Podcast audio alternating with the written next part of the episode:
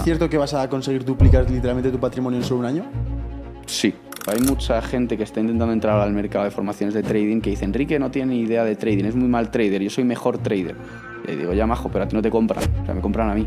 El lugar al que has llegado es gracias a todos y todas las personas que hemos pagado los impuestos en España y que por eso estás donde estás. Bueno, yo me he educado en colegio privado y voy tengo sanidad privada, o sea que creo que no es así, pero igualmente con lo que No, he no, contribuido probablemente haya pagado las- la sanidad y la educación de mucha gente. ¿Te va también en el trading? ¿Por qué te pones a, a enseñar? Sigue con, con lo que estás haciendo. Lo primero, si dices que si te va bien con el trading, ¿para qué vendes cursos? Es porque eres un ignorante, porque no entiendes que en el trading, en el mundo de las inversiones, generas una rentabilidad proporcional al dinero que tienes. Yo considero que los impuestos son un robo, porque al final estás...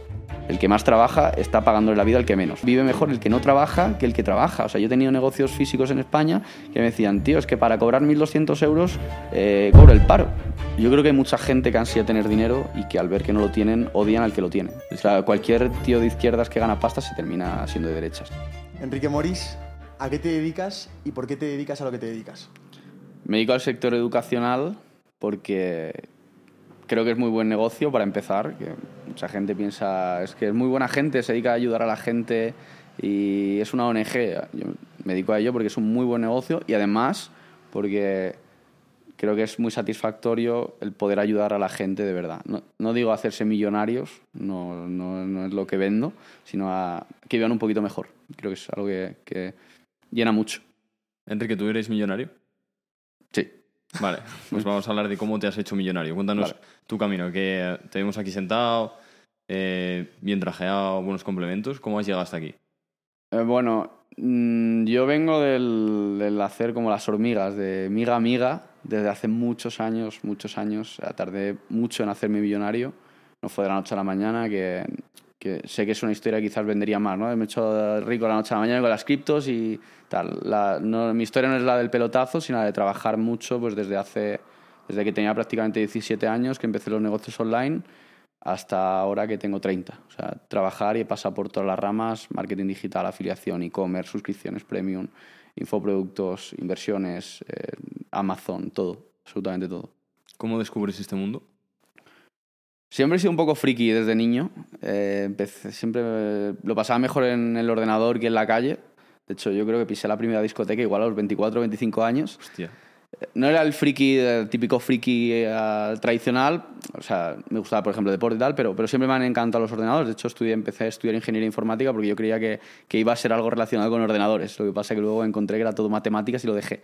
Pero siempre me ha gustado el mundo digital y, por suerte, tuve la suerte de empezar en Internet, en el sector de los negocios de Internet cuando era prácticamente virgen. Es decir, eh, sabiendo montar una tienda online que en su época no era Shopify, que eran, por ejemplo, pues en, en WordPress o PrestaShop, y sabiendo lanzar anuncios muy básicos eh, en Facebook Ads, ya podías hacer dinero. O sea, pillé una época en la que era relativamente fácil porque había muy poca competencia. Y de ahí pues empecé a escalar, a exprimir todo lo que hacía, pues iba pasando negocio en negocio, lo exprimía hasta el máximo y cuando veía que ya empezaba a decaer o que había más competencia, pues pasaba a otro y, y he tenido la suerte de encadenar cinco o seis negocios buenos en los que gana bastante dinero.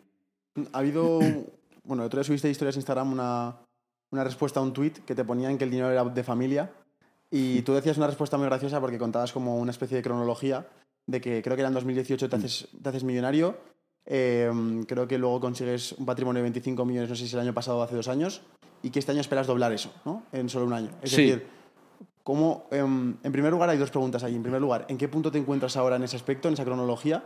Y en segundo lugar, ¿De, de qué, ¿De qué círculo y de qué contexto vienes? Es decir, ¿vienes realmente de una familia adinerada, de una familia de clase media? ¿Cómo, cómo es ese pasado? Vale, bueno, eh, perdón.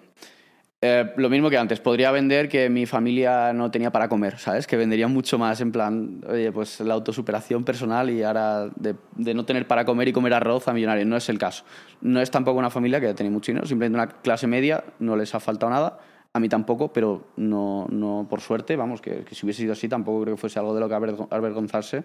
No han tenido que poner ni un solo euro en, mi proceso de emprendimiento, ni tampoco he lanzado ningún proyecto que tenga relación con mi familia, ni que me hayan ayudado en nada. Mi madre trabajaba en una agencia de viajes, mi padre trabajaba en un banco, familia normal, clase media, y yo pues he estudiado en, un colegio que estaba bien, educación privada y, bueno, simplemente empecé desde cero, pero con una familia que no le iba mal. Y, de ahí pues empecé a, en el mundo de los negocios, ya digo, desde los 17 años. Mi familia nunca me ha regalado nada. De hecho, yo tenía que ganar algo. Yo grababa vídeos para, para eh, comuniones y demás y los editaba con 17 años para poder ganar algo de dinero para tener los fines de semana. Y al final la gente entiendo que es lo normal, ¿no? O sea, si yo viese a alguien con un perfil como yo, a mí no me fuese del todo bien y viese a otro que le va bien, pues al final mi consuelo sería decir, a este le ha regalado el dinero a su familia y ya está. O sea, estoy tranquilo, ¿no? Porque, porque no hay nadie que haya hecho algo más que yo ni me siento que haya hecho menos. Pero la realidad es que no es así. De hecho, o sea, hay cosas que yo ni siquiera cuento ni publico. Pero, por ejemplo, a mi padre le he comprado eh, el coche, se lo regalé yo. Eh, a mi madre el- he conseguido su jubilación, la he conseguido yo. A mi hermano, uno de mis hermanos, le di yo trabajo. Al otro le he pagado el piso que tiene. O sea, hay cosas que no publico porque creo que no tienen sentido, pero que no- o sea, es más la ayuda que he dado yo a mi familia que la que he recibido. Por suerte. Si lo hubiese necesitado, pues no sería tampoco ¿Y- nada. ¿Y es cierto que vas a conseguir duplicar literalmente tu patrimonio en solo un año? Sí. ¿Y eso cómo, cómo ha podido ser ese de repente? esa- Hay esa ciertos escalada? eventos que no puedo contar eh, por, por la privacidad, de- pero bueno, en resumen, he vendido una parte pequeñita de una empresa, de una de mis empresas, con una valoración muy alta. Vale. Entonces, además de lo que genero con los proyectos que tengo, pues he tenido la suerte de que dos inversores han creído en mi negocio y han comprado una participación de, de él. De hecho, lo firmé hace poco. No puedo publicar quiénes son, porque son gente que prefiere mantener la privacidad, pues, gente bastante conocida y tal. Pero bueno, he tenido la suerte de que, de que un par de buenos inversores han confiado en mí. Enhorabuena. Muchas Joder. gracias. Sí, es curioso, ¿no, Enrique? Porque nosotros que estamos en el mundo de los negocios online, y a ti te habrá pasado, nuestras empresas pueden llegar a generar mucho dinero, pero la mayoría dependen de nuestra cara. Sí, Es decir, tú has conseguido crear una empresa que no depende de tu cara y que vale muchísimo dinero. exacto. Yo tengo diferentes formaciones, la que todo el mundo conoce es Tradeando porque está asociada a mi imagen, pero tengo otras muchas que no dependen de mi imagen. Y de hecho, lo, eh, arranqué el proyecto de esa manera. No lo arranqué porque yo empecé con Tradeando, pero enfoqué o encaucé el proyecto así precisamente con el objetivo de poder en el, el día de mañana pues poder venderlo a un fondo o a un fondo o a un gran inversor porque al final cuando dependes de tu cara pues no te van a comprar porque o sea, yo si mañana me muero, pues el proyecto se va a tomar por saco y, han podido pagar un dinero que no vale para nada o simplemente porque hay demasiada concentración, ¿no? O sea, todos los ingresos dependen de mí, pues si yo mañana decido irme, ellos se quedan sin ingresos. En este caso, pues el- la empresa que tengo, el proyecto e-learning, pues tiene muchas gentes que son imágenes de diferentes formaciones, con diferentes eh, verticales y que me ha permitido pues que, que genere cierto interés para fondos de inversión y demás. Otra cosa que quería comentarte cuando hemos hablado del tema de la familia, Sergio y yo lo hemos hablado muchas veces, que no sé hasta qué punto es tan fácil nacer en una familia muy adinerada, sobre todo por la ambición. ¿Tú alguna vez te has parado a pensar de qué hubiera pasado si yo hubiera nacido en una familia adinerada? Si hubieras tenido esa ambición, esas ganas de... el estar inquieto que nos has comentado antes. Yo sinceramente creo que para mí sería una putada, porque al final, incluso aunque te vaya bien, está siempre bajo la sombra de le va bien porque es hijo de, ¿no? Pues yo qué sé, por ejemplo, la hija de Amancio Ortega. O sea, nadie le da el mérito, el mismo mérito que a Amancio Ortega, aunque en realidad no sabes si, si tiene ese mérito, ¿no? Si es una estupenda empresaria emprendedora o simplemente que es la hija de, de, de su padre. Yo tengo buenos amigos que son hijos de empresarios top, pero que ellos yo conociéndolos digo, hostia, es que este tío es un crack. No es, no es porque sea hijo de su padre o porque su padre haya regalado nada, sino porque es muy bueno. Entonces, para mí, yo creo que hubiese sido una putada porque a mí también que la gente valore el éxito que has tenido es algo que lógicamente llena mucho. Y creo que si hubiese sido hijo de alguien con mucho dinero que le hubiese ido muy bien, pues creo que no hubiese tenido el mismo mérito de cara quizás a la gente. Para mí seguramente sí. Hubo, eh, bueno, yo creo que entrando en un tema un pelín más polémico, hubo un tuit que se te hizo muy viral, que fue un tuit de la propina, y luego al final resultó que era una estrategia tuya. ¿Hasta qué punto era estrategia? ¿Hasta qué punto era una casualidad que, se dio una estrategia de marketing brutal? Eh, cuéntanos cómo viviste tú desde dentro de ese proceso, cómo surge y, y cómo fue tu proceso de pensamientos para decir, vale, esto voy a aprovecharlo a, a que sea un tren viral. A ver, yo, cualquiera que me siga en Twitter, yo no recomiendo a nadie seguir que me siga en Twitter porque seguramente le caeré fatal, ¿sabes? Yo Vale. lo que publico, eh, mi, mi yo de verdad lo publico, por ejemplo, en Instagram o a lo mejor en YouTube, pero en Twitter voy a dar caña, o sea, para intentar viralizar y de ahí, pues, que ocurran cosas como esta. o sea, Vale. Entonces, eh, yo no es el primer viral que hago. Hago muchos, lo que pasa es que este se fue de las manos. O sea, Vale. pero que, es- que estaba preparado, pues al final. Preparado como tal, es decir, no me fui al restaurante y a posta mm, formé allí la pelea para que luego publicarlo. O sea, simplemente ocurrió, lo publiqué. De hecho, lo publiqué, ocurrió un. si fue un viernes por la noche, lo publiqué en Twitter y vi que no se hizo viral. Me levanto la mañana siguiente y digo, no se ha hecho viral, lo borro. Y lo volví a publicar al día siguiente. Y ahí es cuando tiró. Entonces, que estaba preparado lógicamente con, eh, con ciertos detalles cuidados, como que el- eh, hablo de la propina, pero luego enseño el ticket, o sea, son cosas que sabes que se van a hacer virales porque van a generar respuestas normalmente de gente, de haters. Pero es, es todo un poco irreal, porque en realidad no, el problema no fue que no hubiese propina. De hecho, íbamos, eh, creo que fueron ocho personas y yo fui el único que dejó propina. Lo que pasa que luego el camarero vino, oye, no habéis dejado propina, tal, o habéis dejado muy poca. Y claro, dijimos, a ver si nos has cobrado 500 pagos de servicio, creo que fueron 450. digo, y mía. aparte te he dejado propina, digo, ¿qué quieres? ¿Sabes? Y nos fuimos y tal, y dije, hostia, pues lo voy a publicar que igual se hace viral. Y con la suerte o la mala suerte que se hizo viral y al día siguiente pues se publicó en todos los medios. También era verano, que no coincidió que no había noticias que O publicar. sea, para, para que la gente lo entienda, era un ticket que salían 4.000 euros de ticket. Sí, exacto, Y dentro comida. había 500 euros de servicio. Exacto. Y el, el motivo del tuit que tú pusiste era algo como, encima me ha pedido propina del camarero, ¿no? Era Sí, es como Marbella se ha convertido en lo que es ahora Ibiza, que es un engañabobos, que creo que es verdad, y, y me pide propina o más propina después de pagar pues eh, como 600 pavos entre servicio y propina Vale. que yo ya había dejado. Vale, entiendo. Y se hizo viral. Entiendo, Había vale, muchos detalles que hicieron, que fomentaron que se hiciese viral, ¿sabes? Por ejemplo, el, el IVA del ticket coincidía con la cantidad del servicio. Entonces la gente estaba diciendo que, que era mentira lo que yo había publicado y que en realidad eso era el IVA y no era el servicio. Cosas así. Entraban en debate, ¿no? Entre ellos, Sí, exacto. Y se, o sea, políticos, eh, eh, gente conocida publicando los medios, pero hasta el punto que salió en el Daily Mail, en el, en, en el New York Times. O sea, ¿Sí o no? eh, sí, sí, una locura. eh. A mí me llegaban, pues yo tengo puesto en Google Alerts mi nombre, ¿no? Para, para estar al tanto de cuando hay webs que publican algo sobre mí y tal, y me llegaban de webs de China, de, de yo qué sé, de, de- de todo tipo de sitios de Asia, de países asiáticos, países árabes, o sea, era una puta locura. Pero, o sea, fue algo que aproveché la situación y ya está. ¿no? Y el resultado fue... Eso es. Hostia, fue muy bien, fue ¿Sí? muy, muy bien. O sea, ahí fue cuando estábamos arrancando con, con la Academia de Inversiones y se generó una, un volumen de gente lista a espera. Yo no recuerdo, creo que estuvimos como cinco o seis meses dando entrevistas para, para la entrada. O sea, fue muy, muy bien, fue muy bien a nivel... No me esperaba que fuese así. Porque al final, el tema es que se hizo viral algo que es muy complicado que se haga viral y es que no es nada malo. Entonces, Sí, lógicamente, polarizas porque estás haciendo viral algo que a cualquiera que gane mil euros al mes y que vota a la izquierda le estalla la cabeza porque si este es un normal se ha gastado cuatro mil euros comiendo, que es con lo que se queda, ¿sabes? Y encima trata mal al camarero, que es con lo que se queda, que no fue así. Entonces, esos vale, descartados y son los que me lo viralizan. Pero luego llega otro segmento de gente que era, oye, gente que dice, oye, este tío, que además me, titulaban el trader que se ha gastado, este tío es trader, enseña trading y encima le va muy bien porque se ha gastado cuatro mil pavos en una comida. Entonces me generó un volumen de seguidores segmentados de gente que a mí realmente me interesa, que es gente que le interesa ganar dinero o gente a la que le interesa el lifestyle y tal, que, que fue una puta barbaridad, o sea, fue muy bien. O sea, hablando de lifestyle, ahora que estamos hablando de estas cuentas de 4.000, que que a mí me parece que no tiene sentido, pero tú que has estado en esos restaurantes, después de acabar la cena, ¿crees que ha merecido la pena? A ver, éramos ocho personas, tampoco es algo tan descabellado y, o sea, no es que yo publique todos los tickets de sitios a los que voy, o sea, yo gasto mucho más. Lo que pasa es que no lo publico porque, porque creo que es un poco sobrado. Esto lo hice porque fue algún caso el concreto del, del tío que nos trató un poco regular y digo, pues lo voy a aprovechar. Pero, a ver, hay sitios y sitios. O sea, tú al final lo que estás pagando es el sitio, el, eh, cómo te sirven, muchas cosas más además de la comida, pero o sea, hay sitios más caros, no te tienes que ir muy lejos. En Ibiza hay sitios que muy fácilmente tú puedes pagar 600, 700 euros por persona. Y que además se come mal, ¿sabes? O sea, Wow.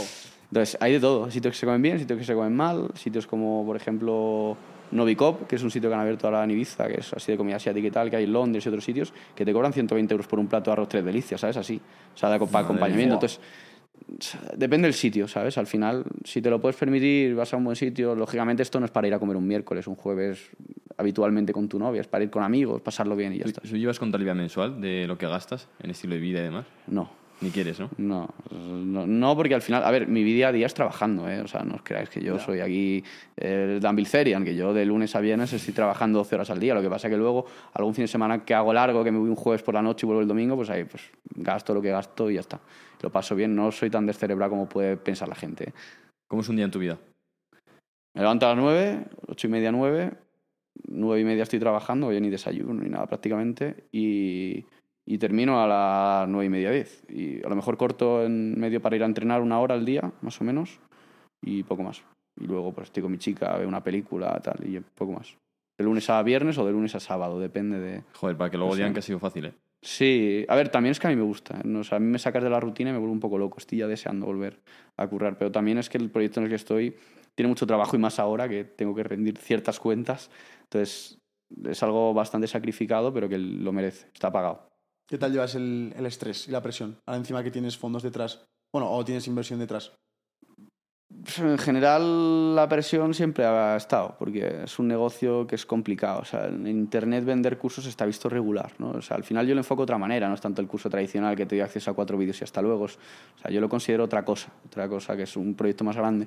Pero siem- o sea, yo si he vendido una parte es porque estoy seguro que puedo cumplir los números que me van a pedir. Entonces ahí estoy tranquilo. O sea, si hubiese engañado a alguien y le hubiese vendido, oye, que voy a facturar 50 millones de euros y sé que no los voy a facturar, entonces ahí estarías estresado. Yo, los números dan, entonces ahí estoy tranquilo. Pero bueno, tienes que cuidar un poquito más el negocio, ¿sabes? Hay cosas que, que antes publicaría y que ahora pues quizás tengo que cortarme un poquito más. Pero, pero bueno, bien. O sea, al final no, he buscado buenos inversores que no, no son el típico inversor tiburón que te en tu apeta. vida, en tus, en tus últimos 10 años, ha habido un gran volumen de estrés por ese volumen de trabajo. Sí. ¿Cómo lo has sabido llevar? Hostia, muchísimo estrés, muchísimo estrés. Eh, sobre, aprendiendo, aprendiendo a llevarlo. O sea, mi novia, por ejemplo, dice, hostia, es que nunca te estresas, nunca estás con ansiedad, nunca tal. Y digo, "Es que estoy acostumbrado, porque en mi día a día es, es ansiedad, estrés, problemas. Como cualquier negocio grande. Entonces, acostumbrado, pero sí he vivido épocas de muchísimo estrés, de no poder dormir. o sea, pues los negocios al final son jodidos, sobre, sobre todo con la volatilidad de los negocios de Internet, ¿sabes? Ahora que estoy enfocando en un proyecto un poco más asentado, un poco menos, pero, pero yo he estado 10 años quizás de, teniendo negocios que perfectamente, y de hecho pasaba de la noche a la mañana, se te va a cero. O sea, negocios que dependen, por ejemplo, del posicionamiento en Google, o que dependen de, de un nicho concreto de gente a la que ya has llegado, o, que dependan a lo mejor de una, legisla, de una legislación, porque por ejemplo cuando estaba en el negocio los SMS Premium, la legislación cambiaba de la noche a la mañana, se quejaba mucha gente y de repente cambiaba la normativa y prohibían eso. Y, entonces, he vivido 10 años viviendo muy bien, ganando una cantidad recurrente y muy alta de dinero, pero sabiendo que tenía un negocio que a la mañana siguiente se podía ir a tomar por culo y que de hecho yo me levantaba, miraba el móvil y decía, a ver, ¿qué problema tenemos hoy? A ver qué negocio hoy se ha ido a tomar por saco. ¿Sabes? Y, y así, o sea, con una volatilidad, lo que pasa es que yo he sabido encadenar muchos negocios que cuando este bajaba, el otro subía y, y así. Pero ¿Has emprendido varios negocios a la vez? Sí, al principio tenía bastantes negocios a la vez. O sea, esa la típica idea que te inculcan de hay que diversificar para, para que haya menos riesgo, que en realidad yo creo que no es tan Eso es, eso me han escuchado y me han aconsejado totalmente lo contrario, que es poner foco. Exacto. O ¿Tú sea, qué opinas? 100%. Ah, vale. De hecho, eh, yo lo comentaba en otro podcast, creo que era Adrián, que me preguntaba, por ejemplo, por Yados. Que Yados era un tío que antes tenía negocios de todo tipo, de fitness, de suscripciones, de, de mentorías, de no sé qué, no sé cuánto, de e-commerce, te vendía también trading, te vendía shipping. Y, y cambió y de repente solo ofrece un solo producto. Entonces me pregunto, ¿tú cómo crees que le va? Digo, le va de puta madre. Porque ha dejado todo y solo tiene un producto. Eso significa que está poniendo el foco en eso y le está poniendo el foco, lógicamente, porque le va bien. Entonces, 100% pienso lo mismo. Yo he estado muchísimos años diversificando y teniendo muchos negocios a la vez y que te vende lo típico y tienes que tener ocho vías de ingresos.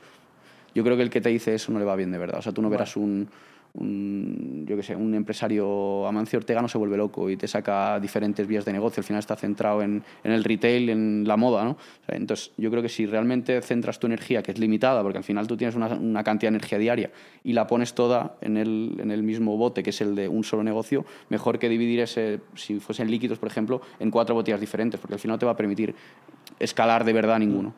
¿Por qué tipo de negocios has pasado desde que empezaste? Hostia, todo. He pasado, hostia, empecé montando páginas web, editando vídeos, he pasado por el e-commerce, eh, suscripciones premium, afiliación, procesamiento de pagos, eh, Amazon FBA, dropshipping, e-commerce con, con contrarreembolso, eh, Google AdSense, eh, vídeos de YouTube automatizados, eh, eh, venta de mm, agencia de, de- de social media, se llama en su día, tema de seguidores y tal. O sea, he pasado por absolutamente todo. ¿Qué conclusión sacas? Que tienes que trabajar mucho la parte de producto si quieres que el negocio sobreviva. Porque al final yo encadenaba negocios que vivían 4, 5, 6 meses. Iban muy bien, me daban 30, 40, 50, 60 mil euros al mes y, se morían. Y pasaba al siguiente, y se morían, y pasaba al siguiente. Y al final era porque eran negocios que realmente no aportaban valor. O sea, ya me dirás tú una suscripción premium de esta que te enganchaba a una suscripción de 30 pavos al mes, ¿qué valor te aporta? Ninguno. O al final. O e-commerce dropshipping con artículos de mierda de, de China, que eran artículos que, que, te lo compraba una vez y ya no había ningún tipo de compra a posteriori, ¿no? Pues al final son cosas que no aportan valor, que muchas veces es mejor sacrificar el margen y vender y gastar un poquito más en producto, en la calidad y tal, que es lo que va a hacer que luego sobrevivas y se conviertan en marcas, pues como ha sido un Hawkers, por ejemplo, cosas así. Y si ahora cojo a, al Enrique que tenemos delante, con todo el conocimiento y se queda sin dinero, se queda sin nada, lo mandamos a Sevilla, ¿qué negocio utilizarías para empezar y cómo lo harías? A ver, yo sí enseño como imagen, yo personalmente, el trading es porque creo que es algo que funciona como para empezar desde cero. Es decir, a mí, eh, te pongo un ejemplo, hay mucha gente que está intentando entrar al mercado de formaciones de trading que dice, Enrique no tiene ni idea de trading, es muy mal trader, yo soy mejor trader. Y digo, ya majo, pero a ti no te compran, o sea, me compran a mí. ¿Por qué? Porque yo no intento vender la imagen de que tal y como me vas por el trading, porque no es real. yo al final gano muchísimo dinero en el tema de formaciones y he ganado mucho dinero con el trading. Entonces, el trading está bien hasta cierta cantidad de ingresos. Yo ya, si quieres generar más de 10, 15, 20 mil al mes, yo en su día generaba bastante, pero también porque tiene una cantidad, un capital alto, eh, está bien. Ya de ahí para arriba no puedes hacer trading, tienes que hacer otra cosa. Entonces, yo si empezase de cero, pues quizás me buscaría un fondeo que, bastante sencillo conseguir, lo que es empresas que te prestan el dinero y reparten el beneficio contigo y aplicando eso con una estrategia de trading, pues para generar 2, 3, 4, 5 mil euros al mes, está de puta madre, está bien. Pero no te digo que es lo único, o sea, también puedes generar pasta con e-commerce, también puedes generar pasta con Amazon FBA, también puedes generar pasta montando una agencia de marketing, o sea, puedes hacer muchas cosas. No te voy a vender que es el, el trading es lo único, porque mentira. Pero yo seguramente empezaría con el trading porque es lo que no depende de nada. O sea, es, tú con tu ordenador en tu casa y ya está. Y, algo de capital, incluso aunque no tengas capital, pues conseguir una empresa que te fonde y listo. Entonces, seguramente empezaría por ahí, luego ya empezaría a escalar. Porque el trading, hasta cierto nivel de ingresos está bien, pero no vas a, a poder irte de vacaciones en un barco de 70 metros de eslora eh, porque hagas trading, porque eso es irreal. O sea, porque al final no te lo va a pagar, es imposible. Es que yo lo que veo ahora mismo, a nosotros que nos hablan un montón de chavales, es que intentan buscar como esa vía rápida y te preguntan, ¿cuál es el modelo de negocio? Yo pienso, tío, que no hay modelo de negocio, eres tú. Eres tú el que tienes que esforzarte, el que tienes que trabajar. Por eso te preguntaba si sacas alguna conclusión de decir, hostia, empiezo con e-commerce, empiezo con servicios, depende más de la persona. 100%, depende de lo que te guste, porque al final el proceso normalmente es lento, es decir, hay un proceso en el cual tú al principio no vas a ganar dinero, vas a tener que estar trabajando mucho tiempo. De hecho, si tuviésemos una gráfica, sería así. O sea, que es, eh, trabajas, no generas ingresos, no generas ingresos y de repente los empiezas a generar. Entonces, para poder sobrellevar todo este proceso inicial de trabajas, trabajas, trabajas y no tienes una retribución económica, tiene que ser algo que te guste.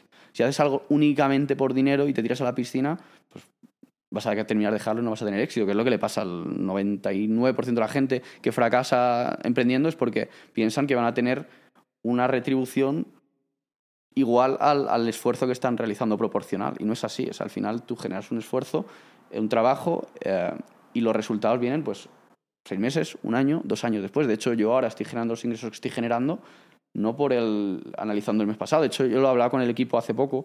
Decían, oye, hemos hecho el mejor mes desde que empezamos, ahora en agosto.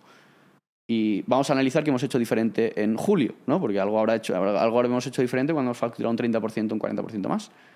Y, y claro, analizando dices, no, o sea, el trabajo viene de hace a lo mejor dos años, cuando estábamos trabajando la parte producto, fidelizando a los clientes, eh, metiendo, por ejemplo, contenido nuevo sin cobrar a los clientes que ya estaban, para, en lugar de hacerles un upsell, para que luego pues, el boca a boca haga que traigan más gente y que tengamos un mejor feedback y tal. Entonces, seguramente el, mes tan bueno que hemos hecho el mes pasado viene el trabajo que hemos hecho hace un año y medio, hace dos años. Eso es lo que la gente no entiende. Entonces, la gente espera, oye, yo hago algo ahora y el mes que viene tengo que tener ingresos. Si no, es que este negocio no funciona y paso al siguiente. Por eso te preguntan, ¿cuál es el modelo de negocio que funciona? Pues de forma instantánea seguramente muy pocos. Eh, hiciste una, una, publicación el otro día que ponías una captura de la declaración de la renta en Andorra, ¿verdad? Sí. ¿Qué, pinta tenía eso? Hostia, tenía pinta regular. Pero bueno, también aquí agradeces... Eh, eso, vamos a comentarlo, porque hacías una comparación, las cifras de aquí versus las cifras en España. Sí. A ver, en España hubiese pagado mucho dinero. O sea, no sé cuánto, 5 millones o algo así. Pero el tema es que aquí lo pagas un poco más a gusto, porque sabes que lo estás pagando a un país que lo utiliza bien. Yo en España me, vamos, me ahorco si pago esa cantidad de impuestos, pues habría que se está yendo al chiringuito de Podemos, a, a las tonterías de unos, de otros, a fomentar precisamente o ayudar a todos los que no generan ningún tipo de, de bien para el país.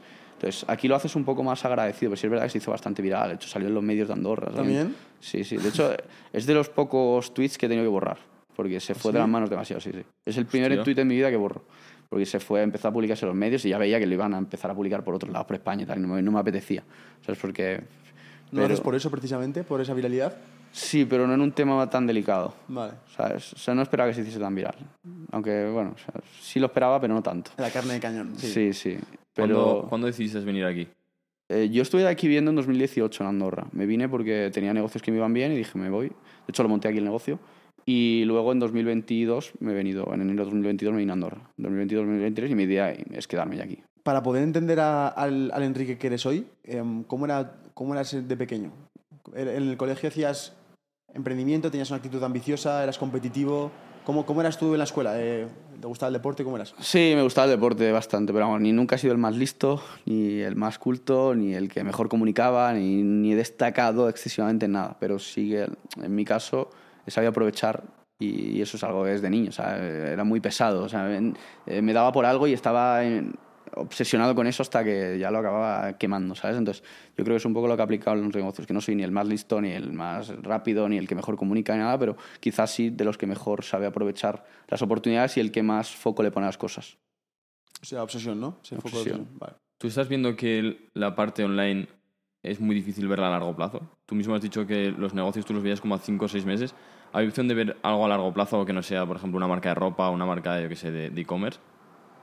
Bueno, yo creo que prácticamente cualquier negocio se puede digitalizar, cualquier negocio físico, ¿no? Lo estamos viendo ahora, pues yo qué sé, con los restaurantes, pues con los envíos a domicilio, con las tiendas, pues montan un e-commerce, con...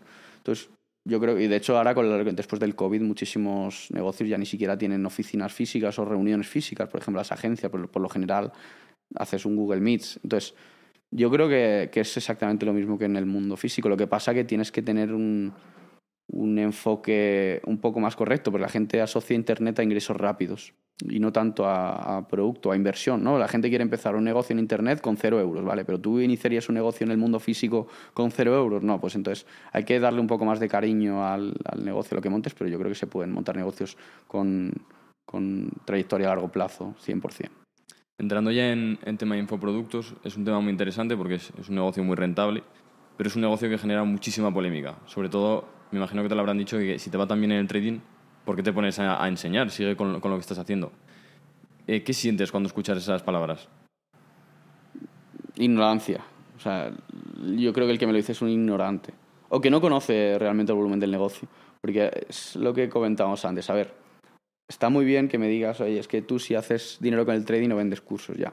Pero tú haces dinero con el trading. Si dices, de momento, lo primero, si dices que si te va bien con el trading, ¿para qué vendes cursos? Es porque eres un ignorante, porque no entiendes que en el trading, en el mundo de las inversiones, generas una rentabilidad proporcional al dinero que tienes. Entonces, yo perfectamente, si tuviese poco dinero, podría decir, oye, es que yo con el trading gano 1.000 euros y prefiero vender cursos a 2.000 euros, ¿no? Porque al final es más escalable. En mi caso, he generado mucha pasta con el trading, pero ha llegado al techo de ingresos. Es decir, yo si operaba antes con 3 millones, eh, para poder escalarlo necesitaría 30 millones. Si vendo formaciones, no. Entonces, yo lo que he hecho es simplemente mantener la vía de ingresos del trading, simplemente porque es uno de los valores añadidos que yo a los alumnos que tengo, que tienen un canal de Telegram donde viven en directo lo que yo opero, lo que yo compro, lo que yo vendo, que si te soy sincero, lo hago, mantengo el trading por eso. Y por otro lado, tengo el negocio de los infoproductos y de las formaciones online. O sea, yo, el trading es algo que te quita bastante tiempo porque tienes que estar. Es verdad que quizás la operación en la que consigues el objetivo diario de ganancias tardas 10 minutos en hacerla, pero estar pendiente para ver que todo se alinee para hacer esa operación, igual estás mediodía, desde las 3 de la tarde a 3 y media hasta las 9 de la noche. ¿no? Entonces, es algo que es sacrificado, es decir, no hay ninguna vía de ingresos fácil que no te, que no te haga estar sacrificándote y tal. Entonces, yo el trading para mí es algo sacrificado, pero que lo hago eso, por- porque tengo los alumnos y porque quiero que vean lo que hago, pero que al final llega un techo. Yo cuando estaba haciendo 100.000 euros al mes o 50 al mes, depende del mes, eh, con el trading digo, a ver, yo quiero ganar más. Yo 100.000 al mes llevo ganando los últimos 10 años. Quiero ganar algo más de dinero. Y el, el sector de la formación online es lo que me ha permitido conseguir una vía de ingreso mucho más alta. ¿Cuál es la compra que hayas hecho en esos últimos años que también puede ser una inversión que más ilusión te haya hecho? Compra de, de, De lo que sea. de lo Puede que ser algo también que no sea una inversión, ¿eh? Lo que, lo, lo que digas, hostia, me mola haber hecho esa compra. Eh, o sea, muchas cosas. Eh, pero, por ejemplo, en una casa que tengo, en una villa que tengo en Cádiz, que yo, yo veraneaba allí de niño y soñaba incluso con saltar a una casa y decir, hostia, quiero verla por dentro. No, típico que vas a, ves una villa increíble y dices, "¿Qué- ¿cómo será por dentro? Pero yo de pequeño veraneaba en una zona en la que la que he comprado, bueno, compré hace unos años una villa, además bastante bien de precio y tal. Y es algo que yo no me hubiese ni imaginado hace, hace muchos años. Te hicieron un reportaje, ¿verdad? Ahí. Sí, exacto, en el punto de mira, salió en, en cuatro. ¿Por qué surgió ese reportaje? Eh, porque estaba de moda el tema de las criptomonedas y habían asociado un poco mi imagen al tema de las criptomonedas, que en realidad erróneamente, porque al final yo las criptomonedas la tenía como un activo de inversión, pero, pero que era, proporcionalmente era muy poco en comparación a... Y surgió y tal. Yo intenté hablar de negocios y hablé de muchas cosas, pero luego cortaron y pusieron solo de criptomonedas, que entiendo que es la tele. Pero, pero fue bastante guay, además fue muy bien, porque de hecho ese tipo de programas lo hacen lo típico para darte caña, ¿no? Tipo equipo de investigación, el punto de mira, son programas a los que van para darte caña. A mí me trataron bastante bien, me, me dieron bastante cariño. Hostia, también el- cuando hubo la polémica esta de, del ticket, ¿estuviste en el de Ana Rosa, algo del estilo? ¿O te sacaron, te empezaron a Me llamaron, pero dije que no iba. que no, ¿Para qué, sabes? O sea, al final la tele se muere. O sea, de hecho, ayer, por ejemplo, me escribieron de Telecinco del- para ir al programa de, que hacen los viernes por la noche, no sé cómo, ni cómo se llama. Me- Enrique, ¿quieres ir? Me escribieron por WhatsApp y dije, no, eh, tal. Y ya luego miraba el programa cuál era. Y, y ponía, la- el titular era, el programa de los viernes noche de Telecinco se muere. De hecho, probablemente ni se emita el del viernes noche, ¿sabes? Entonces, yo creo que se están agarrando a un, a un clavo ardiendo intentando pillar el público de gente que tiene algo de seguidores en redes sociales para, para en- encauzarlos a la televisión. Pero yo creo que la tele, la Sí. tele muere. De hecho, nosotros hace poco, bueno, nos han sacado con una polémica que dice que, que este podcast que tiene fobia a los pobres porque hablamos de dinero y demás. Y nos hablaron de la 4 para querer salir ahí. Digo, si nos vais a dar caña por todos lados. Sí, bueno, luego si sabes utilizarlo, pueden salirte clips bastante guapos. A mí me sacaron en uno que era, yo no sé si era Antena 3 o era de 4, con una, una chalada, una Cristina Fallará se llama, que es una de izquierda, del Podemos y tal. Y le di un zasque en televisión y eso se hizo viral. O sea, yo de hecho diría que más incluso que el ticket. Hace, el ¿Ah, año sí? pasado fue, sí, sí. Porque la, chica, la tía decía como que es que tú te has hecho rico gracias a, a los impuestos que hemos pagado, que luego habrá que ver lo que paga ella, porque por lo visto se veía que la tía había defraudación y tal. Le decía, eh, te, has hecho, te has hecho rico gracias a que nosotros te hemos pagado educación y la salud. En directo me lo dijo. Y dije, a ver, señora, o sea, yo estudié en un colegio privado y tengo un seguro privado. Yo creo que no la sanidad pública en mi vida. ¿Sabes? Y la tía se quedó, a, ah, mm, tal, y se cayó. Y sacaron el clip y se hizo viral por todos lados. Estuvo bastante guay. Bueno, que seguramente con lo que has pagado tú de Hacienda. Sí, yo le pago la educación a ella y a sus bueno, antecesores y a los futuros también, ¿sabes? Y hablando de Hacienda, em, mucha gente se viene aquí por los impuestos, pero muchos otros se vienen por la persecución que puede llegar a hacer Hacienda. ¿Tú te has notado alguna vez perseguido por ellos? Sí, bueno, va de la mano uno de, uno de otro, ¿no? Pero sí, o sea, yo llevo viviendo con temas de Hacienda 10 años. O sea, desde que empecé me empezó a ir bien y también por la peculiaridad de los negocios en los que yo estaba, que eran muchos negocios digitales que Hacienda prácticamente ni entendía, entonces te pedían todo. O sea, no entiendo, por ejemplo, yo recuerdo una época en la que tenía tiendas online eh, era, no, no era una tienda, era como, o sea, la, la infraestructura era una tienda, pero lo que dábamos era servicios de redes sociales. Tenía muchísima clientela de Latinoamérica. Entonces ellos me decían que, eso era, que yo tenía todos clientes españoles y que tenía que pagar el IVA. Yo les decía, no, mire usted, el- los clientes son de Latinoamérica, entonces yo, el- o sea, no, no, no tiene sentido que me pidas el IVA. Me decía, demuéstremelo. Bueno, pues me pegué un año mandando documentación a Hacienda porque me decían, o sea, la normativa antigua de Hacienda decía algo así como que para poder demostrar que el cliente era de La- Latinoamérica, yo tenía que mandar una prueba de, de la, de la línea telefónica local de la persona que había comprado para, o sea, como que le tenía que pedir la factura de teléfono a cada persona para demostrar que su, su IP o el número de teléfono de aquella época, porque creo que no había IPs, había números de teléfono, tenían que, que, que ubicarlos, geolocalizar, o sea, una, una locura, ¿sabes? Entonces, yo estaba lidiando con Hacienda, pues he tenido muchas inspecciones, he tenido requerimientos, he tenido sanciones, eh, algunas las he llevado al Tribunal Económico, algunas he ganado, otras las he perdido, llevo lidiando con Hacienda muchísimo tiempo, pero ya llegó un momento que dije, a ver, es que dedico parte de mi día, la mitad de mi día a documentación de Hacienda, de, de unos, de otros, y digo, ya es que no me merece la pena, prefiero irme a Andorra y que el 100% de mi tiempo sea para mí. Ya no digo impuestos, porque al final impuestos, vale, yo considero que los impuestos son un robo, porque al final estás, el que más trabaja está pagándole la vida al que menos un poco contado así por encima, ¿no? Entonces, lo que pasa es que son consentidos, es decir, son, es un robo consentido que tú consientes, pero ya en el momento en el que se te pone, ah, más alto de lo que de, cierta cifra y dices, tío, es que esto es un engaño, ¿sabes? Al final la gente, el problema es que no entiende lo que está pagando. Yo, de hecho, conozco amigos que están en "Ah, que yo tengo que pagar cuánto, yo quiero sacar un dividendo y lo tengo que pagar, entonces pagas un 25% de impuestos a sociedades, un 19% de retención de dividendos. Luego pagas eh, eh, como persona física. O sea, pagas el IVA, pagas que el IVA dice, no, es que el IVA lo, lo paga el, el cliente ya, pero ¿quién hace el esfuerzo de marketing y de venta para captar ese cliente? Yo, o sea, a mí no me sale gratis eh, facturar 220 o 220 mil o 240 mil. Esos 40 mil de diferencia he tenido que hacer un esfuerzo de inversión publicitaria, de equipo comercial, de pagar un local, un alquiler. Entonces, la gente no entiende, yo creo que mucha gente no entiende lo que paga. Y de hecho, los que más se quejan de que los ricos no pagan o de que los ricos son muy malos son gente que no ha tenido un negocio nunca y no sabe lo que se paga. Porque la gente dice, no, es que yo pago más, que el, de la panadería paga más que Amancio Ortega. Y dice, señor, ¿usted está loca o qué, es lo que está diciendo? El de la panadería no paga más que Amancio Ortega. Amancio Ortega paga millones y millones y millones. Lo que pasa es que la gente es muy ignorante y se cree lo que el cuento político que les cuentan los que gobiernan en la izquierda. Pero, ¿de, de dónde viene esa mala imagen al rico? Es que se está llegando a un punto de que veo, sobre todo las generaciones jóvenes, que el rico lo ven fatal.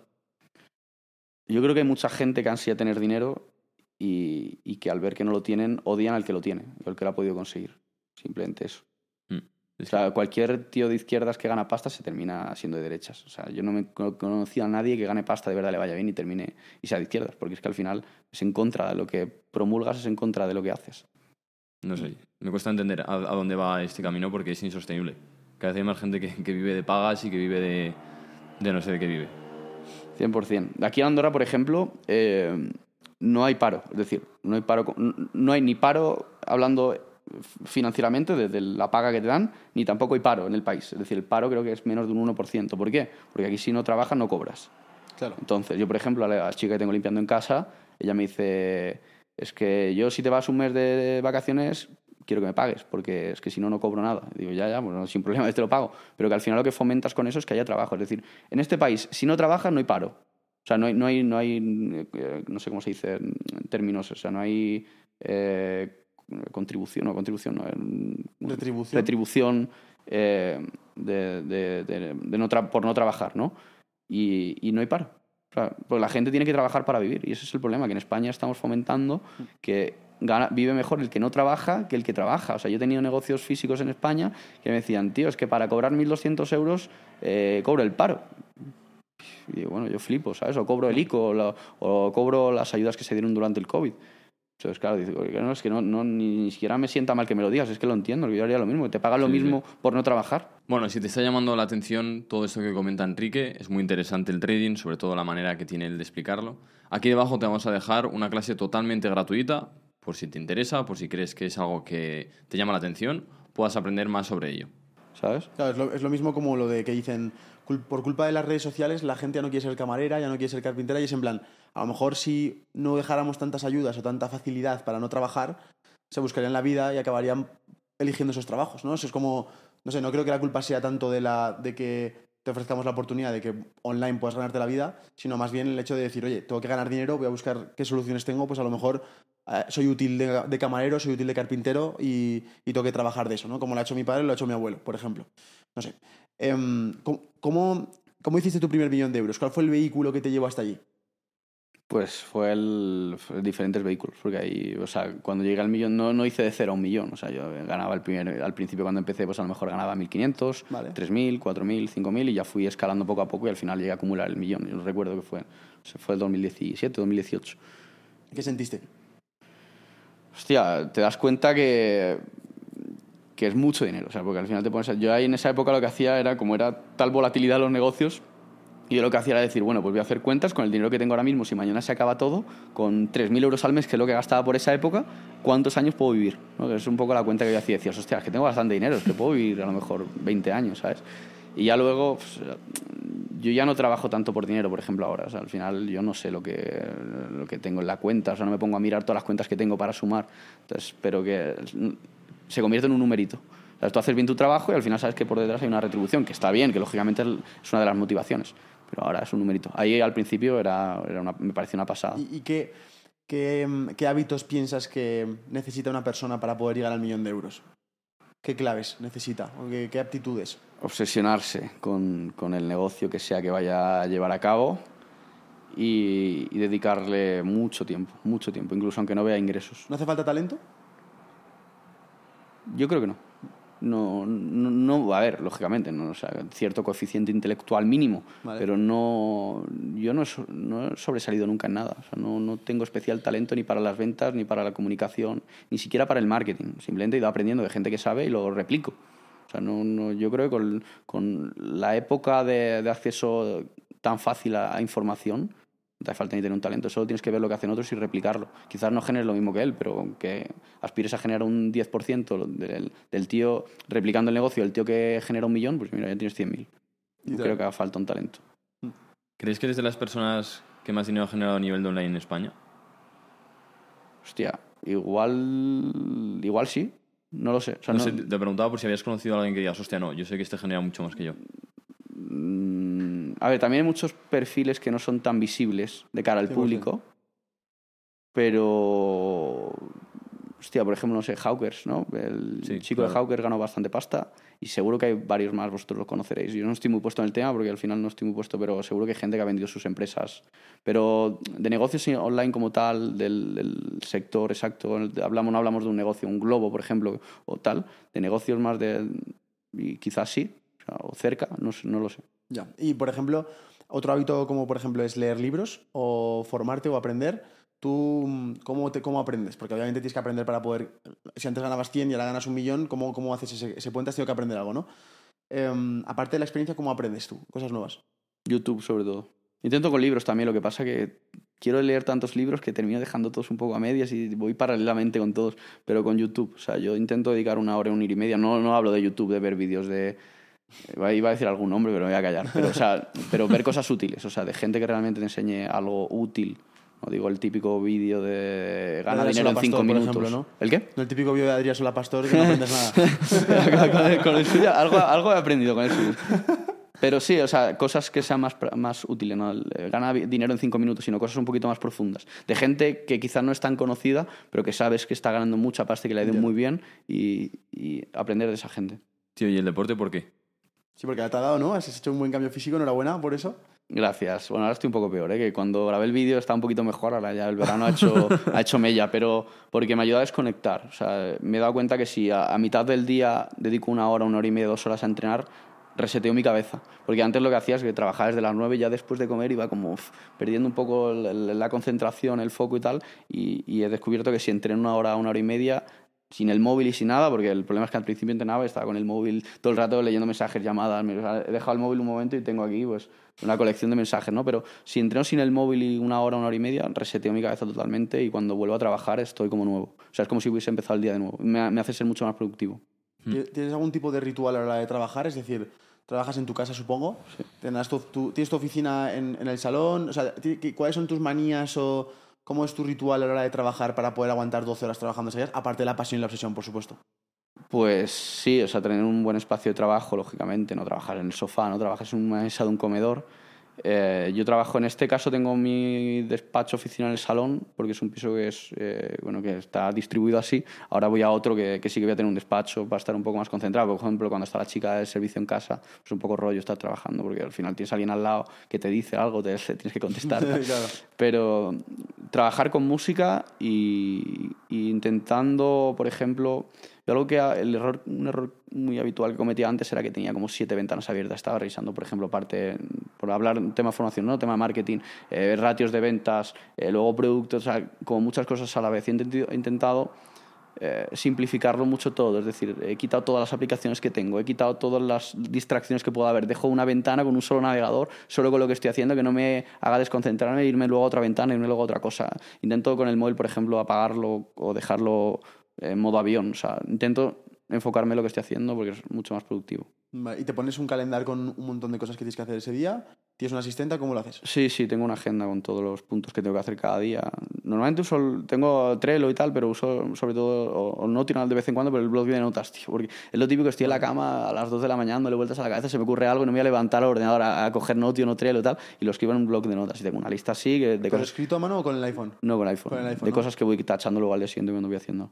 ¿Y muchas reuniones o no eres de hacer reuniones? Intento evitarlas, pero sí, ahora que estamos en la parte un poco más corporativa de los negocios, con fondos y tal, sí que hay más reuniones. Pero y pues también porque somos un poco más eh, el equipo es más grande que lo que yo antes hacía. Porque yo antes al final estaba acostumbrado a trabajar solo durante muchos años. Ahora somos casi 50 personas, entonces al final quieras que no, tiene que haber reuniones y tal. Pero intento evitarlas, eh, intento evitarlas al máximo posible. ¿Usted dónde tienes el equipo?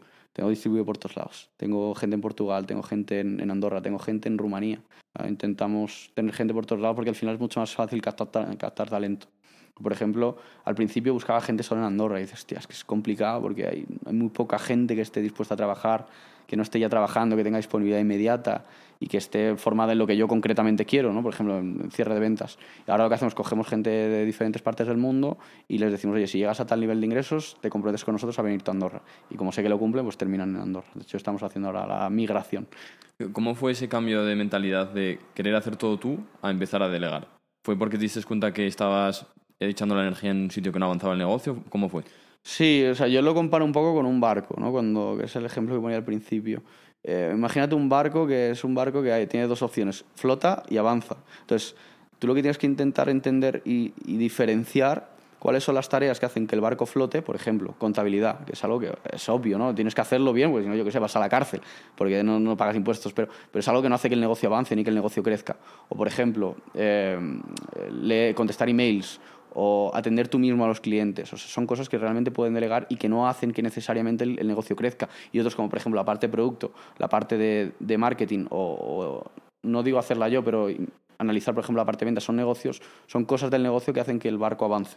Entonces yo lo que intento es delegar todo lo que hace que el negocio no avance y las partes que dependen, que hacen que el negocio crezca y que siga avanzando, que vendamos más, que tengamos un mejor producto, que tengamos más clientes, son las que intento enfocarme yo. Tema producto, tema eh, infoproductos, que quería comentarlo antes, pero lo digo ahora que, que hemos hablado del tema producto. ¿Qué opinas de estas promesas que están saliendo ahora en Internet de dinero rápido? Bueno, y eso que ahora están suavizado un poco, que antes me acuerdo que salía el, el anuncio este con una pistola de billetes y toda esa Sí. mierda. Eh, Tú que ya has tanto tiempo vendiendo infoproductos, ¿cómo ves el tema de las promesas? A ver, es relativo. Yo qué te voy a decir yo de la inmediatez, ¿no? Porque al final una de las eh, promesas que tengo es que en siete días puedes hacer tus primeras operaciones. Lo que creo que hay que ser transparente y realista en, en todos los aspectos. Es decir, no vas a generar ingresos en siete días. Vas a hacer, por ejemplo, pues vas a poder hacer operaciones o vas a poder hacer lo que sea. Yo he visto que ha suavizado bastante a nivel promesas en el sector, porque han visto que funciona. No, no, no creo que haya sido yo el promotor, seguramente haya habido otros, pero la gente ha visto que sin ser tan agresivo a nivel promesas, que al final digo los siete días, pero dejo claro, oye, no vas a hacerte millonario, vas a generar eh, una cantidad proporcional a lo que inviertas, vas a, no te vas a convertir en el mejor analista bursátil del mercado, simplemente te voy a dar un paso a paso de algo que funcione, que, que no te tienes que salir de ahí. Entonces, yo creo que la gente se ha dado cuenta de cuando, que incluso suavizando las promesas, eh, no solo vendes lo mismo, sino que vendes más. Pues creo que se ha suavizado bastante. Lógicamente sigue quedando el, el cara dura de turno que te dice que te vas a hacer rico, ¿sabes? O que el de la pistola billetes, pero esos al final yo, yo no creo que tengan ningún tipo de credibilidad. De hecho, ayer, por ejemplo, veía, o sea, no voy a decir nombres, pues no tiene sentido, pero gente con un fajo de billetes enseñando lo que gana cada día y tal con capturas, ¿sabes? Y es, que no hace falta eso para vender. O sea, que no tengo nada en contra. Yo soy el primero que muchas veces dice cuánto tiene de patrimonio, porque creo que hay que perderle el miedo a, hablar de dinero, que mucha gente lo tiene. Oh, qué malo es este, o qué, qué, qué sobrado que habla de lo que gana. Pero bueno, si al final, en, en ciertos casos, te puede ser inspiracional, porque yo, Sí. yo preferiría que alguien me lo contase. De hecho, a mí nadie me lo contó. Yo es algo que hago porque creo que, que, que a mí hubiese venido bien. Pero hasta el punto de decir, oye, mira, me ha entrado esta transferencia. Es como si subo una, ca- una captura de la transferencia que me ha llegado de que me han comprado una parte de la empresa. Cosas así creo que no hacen falta y sobran, ¿sabes? Entonces, yo creo que la gente se está dando cuenta que suavizando la promesa venden igual o más, porque dan más credibilidad. Eh, ¿Has comprado un jet? Eso, ¿cómo, cómo, se, ¿Cómo se hace ese proceso? ¿Dónde se compra? Porque en Amazon no están. No, es, es complicado, es complicado. Pero bueno, yo al final, como todo, lo que he conseguido es juntarme con, con un grupo de personas que son muy buenas en ese sector ¿Vale? y que me han ido aconsejando, asesorando y que cuando surgió la oportunidad, en el COVID sobre todo, que era cuando la gente tenía el avión parado, porque lo caro del avión es como los barcos, no es el, el coste del avión en sí, es lo que te cuesta el mantenimiento de la tripulación, de los seguros, de los mapas, de- del estacionamiento en el aeropuerto, de los, eh, el cambio de motores que hay que hacer cada X tiempo, todo esto. O sea, lo caro de un avión es lo que te cuesta mantenerlo. Entonces, durante el COVID hubo muy buenas oportunidades, porque era gente que tenía un avión, que tenía el avión parado, que no sabía cuándo iba a poder volver a volar y a chartearlo, alquilarlo, lo que sea, y que lo vendía a precios bastante interesantes. Y ahí pues surgió una buena oportunidad y ¿Se, Y- ¿se puede decir por cuánto lo compraste? sí, lo compré por 700.000, que es algo que, que Está muy bien es precio, ¿no? absurdo ahora. O sea, no es imposible que te encuentres un avión igual que ese por menos de 2 millones en el mercado. Tía. Joder, ya vendiéndolo sacarías un Sí, sí. pastizal. Lo que pasa es que me he comprometido, o sea, con la- las personas que me han asesorado, es la misma agencia que lo explota. Que, o sea, ellos consiguen los clientes, explotan el avión, yo me olvido de todo y ellos me van facturando mensualmente el beneficio. Entonces me comprometí con ellos a que no lo iba a vender. Y claro, ellos me dicen, claro, es que si lo compras para venderlo, para eso lo compramos nosotros. ¿sabes? Entonces me comprometí con ellos que era para que lo íbamos a explotar durante un número de años y no lo voy a vender. Tampoco tengo necesidad. ¿Cuánto, si yo quisiera alquilarlo, ¿cuánto me cuesta la hora, más o menos? Entre 3 y 4 mil euros la hora de vuelo. Pero además no es solo la hora de vuelo, es decir, yo por ejemplo voy de aquí a, a, yo que sé, a Cádiz, que por ejemplo que tardas más o menos una hora, ¿no? Desde la SEU. Em, no es solo la hora de vuelo que pagas 3-4 mil euros, sino es el posicionamiento desde donde esté el avión hasta aquí. Por ejemplo, está en Madrid, mi avión está en Madrid. Tal cual. Tiene que venir hasta la SEU, es media hora. Tiene que ir hasta Cádiz, es una hora, y además luego tiene que volver a Madrid. O sea que al final estás pagando pues dos horas. Menos de 8 o 9 mil euros por vuelo no creo que hagas, por muy cerca que vayas. ¿Y ahora tú para qué lo usas? ¿Lo usas siempre?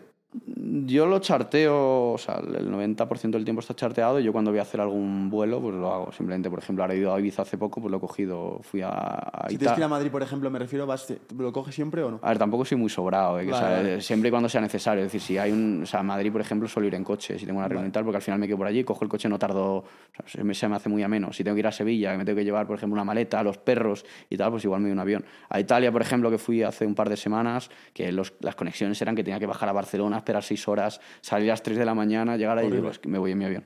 ¿sabes? O sea, para cosas necesarias, no lo voy a usar para ir a Barcelona, por ejemplo, desde la SEU. ¿Y, y como inversión qué rentabilidad te está dando ese- el tener el avión así? Eh, una rentabilidad neta más o menos de un 20% anual. Joder, más eso- o menos 20, 25. En realidad es más, lo que pasa es que bueno, los que lo gestionan se llevan un porcentaje que es, que es alto, pero bueno, hacen bien su trabajo. Es más o menos entre un 20 y un 25 bruto, o sea, neto, perdón. ¿Es de las mejores inversiones que tienes de rentabilidad o no? No, inmobiliarias he hecho mejores, por ejemplo. Hostia, en inmobiliaria. Sí. Pero- Porque lo hacías, porque hacías vacacional, supongo, ¿no? Sí. Claro, es que si, si fuera por, por alquiler no tradicional, No, es muy complicado hacer más de un haces 10, ¿no? 5, un 6%. Claro, claro. Bueno, un 10 tengo algún caso, algún 10. Sí, pero, son casos muy de mucho riesgo, sí, sí, total. Sí, sí. Y otro, otro sitio donde inviertes son los relojes, ¿no?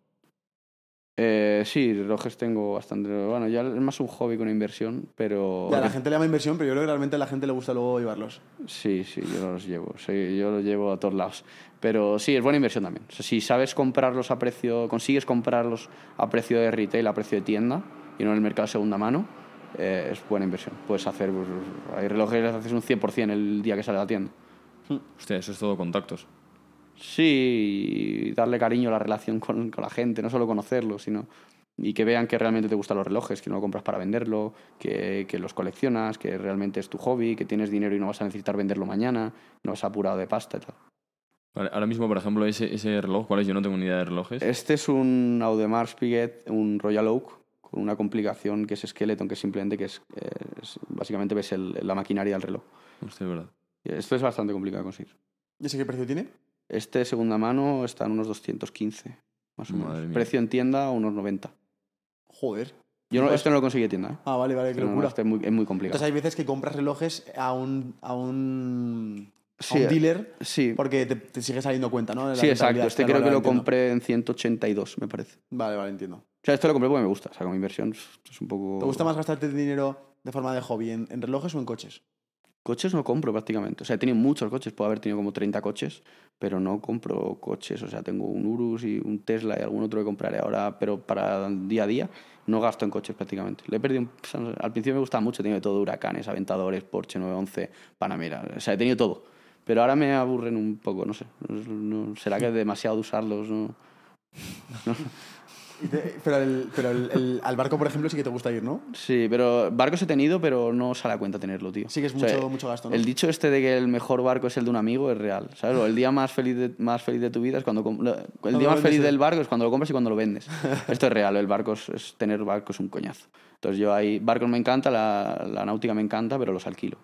Una curiosidad que nos ha contado algún millonario con el que hemos estado es que utilizan el barco para hacer negocios. Porque dice, tú coges un barco con un- una piscina dentro y claro, el empresario que va con su traje o va con su, lo que sea, con su reloj o con lo que sea, tiene que venir en bañador y nos vamos a bañar en la piscina. Entonces le quito toda la careta. ¿Tú has utilizado alguna vez el avión o los barcos para hacer negocios? Si te digo la verdad, no. O sea, no, no soy muy de networking, o sea, eh, soy, soy más un tío de estar encerrado en la cueva trabajando, ¿no? no me, o sea, ya ves, para hacer el podcast, ¿cuánto tiempo hemos tardado? Madre mía. ¿Sabes? Estaba a punto de tirar la toalla, digo, ya y está. eso que sois uno de los podcast de los podcasts más top de España y, y no porque no, o sea, no, no porque no quiera sino porque al final tengo mi rutina trabajo mucho me sacas de ahí me descentro entonces yo el tema de networking, por suerte, no lo he necesitado. O sea, igual el día que, que, deje los negocios digitales y me dedique al tema inmobiliario, que necesito conseguir un contacto para conseguir una promoción que está eh, que va a sacar el banco en liquidación o tal, pues sí, pero no, no lo he utilizado. Lo hago más por, por divertirme con amigos, pasarlo bien y desconectar en alta mar que por otra cosa. ¿Y el tema de las redes? ¿Cuándo decidiste salir en redes? Hostia, en redes llevo bastante. O sea, cuando... Sí, cuando dijiste, eh, yo qué sé, quiero mostrar mi cara, quiero hablar sobre lo que hago. ¿Y por qué lo hiciste, además? Me parece curioso. Sí, mi Instagram lo tengo desde hace, desde 2013 o algo así. Pero ahí solo había aventadores, ¿no? Ahí había pocas, sí. sí. ahí había aventador, huracán, sí. O sea, yo siempre me ha gustado enseñar. De hecho, mucha gente dice, no, es que este tío se gana la vida con cursos y tal. A ver, yo tenía un huracán cuando tenía 19 años, ¿sabes? Hace ahora... Pues, ¿Con 19 años te compraste un huracán? Sí, me compré el huracán con 19 años. Y con 18 un Porsche, o sea, me fue bien. O sea, al final he ganado pasta, no, no necesitaba cursos para hacerme rico. Que, que gano mucha pasta con ellos, pero que no... no he, nunca he tenido las redes para vender algo. De hecho, he empezado a venderlo con el tema de las formaciones hace un par de años lo he tenido porque me gusta, me ha gustado siempre, pero sí es verdad que ya acabo un poco quemado. Es decir, el día que salga del tema de informaciones y tal, me quito las redes, porque es aguantar a gente que es como vivir en una calle en la que todo el mundo sabe cuál es tu puerta y te puede llamar para lo que quiere y decirte lo que quiera, ¿sabes? Y tienes que escucharlo, porque al final quieras que no vas leyendo y tal. Entonces es un tema un poco cansino. De, sobre todo Twitter, que está toda la morralla de España está allí, y, quizás en otras redes, en TikTok y tal. Yo TikTok, por ejemplo, tengo cuenta, tengo un community que me sube clips de vídeos, de podcast y tal, pero yo no tengo ni cuenta, no quiero ni leerlo. Pero es, es un poco rollo. A mí, la verdad, me queda mucho tema redes. Enrique, o sea, has dicho un huracán con 19 años. ¿Cómo consigues que, que los resultados no te dejen distraído con eso? Es decir, ¿cómo consigues que con 19 años te compras un huracán, eres el más guay del, del pueblo, Em, y, te descentras de lo que te, lo que te va hasta ahí, ¿no? Luego no lo sacaba, ¿sabes? ¿Ah, no? ¿Te quedas trabajando? Sí. O sea, eh, eh, yo creo que es de las pocas cosas que he sabido hacer bien es que me, me, he mantenido siempre en el camino, o sea, no me he vuelto loco. O sea, no... Es complicado, mucha gente que te dice eso precisamente en plan de que se relajan, llegan arriba, se relajan y precisamente es cuando caen. Sí, que cuando, a ver, cuando tú estás en medio del mar, por ejemplo, en un yate, en una piscina, o estás en Maldivas, que dices, hostias, que sé que podría estar aquí toda la vida, o sea, que podría hacer lo que me dé la gana y nunca me va a faltar el dinero y saber que mañana es lunes y tienes que volver y vas a currar desde las 9 de la mañana hasta las 9 de la noche y seguramente de aquí a final de año y no vaya a haber muchas más vacaciones. Es algo complicado y por eso te tiene que gustar lo que haces. A mí me gusta y... pero bueno, es complicado. ¿Nunca te has cuestionado si eras feliz? Sí, seguramente. De hecho, yo hay, hay algo que digo a amigos míos y tal, que, que están empezando en el mundo de los negocios digitales, porque al final todos mis amigos termino metiendo a todos. O sea, digamos, mis cinco mejores amigos, todos tenían sus negocios o trabajaban de otra cosa, todos se han metido al, sector digital y todos vienen ahora para Andorra, o sea que les va bien. Y, y, yo cuando hablo con ellos y tal me dicen, tío, es que a ver cómo puedo llegar yo a facturar 3 millones al mes.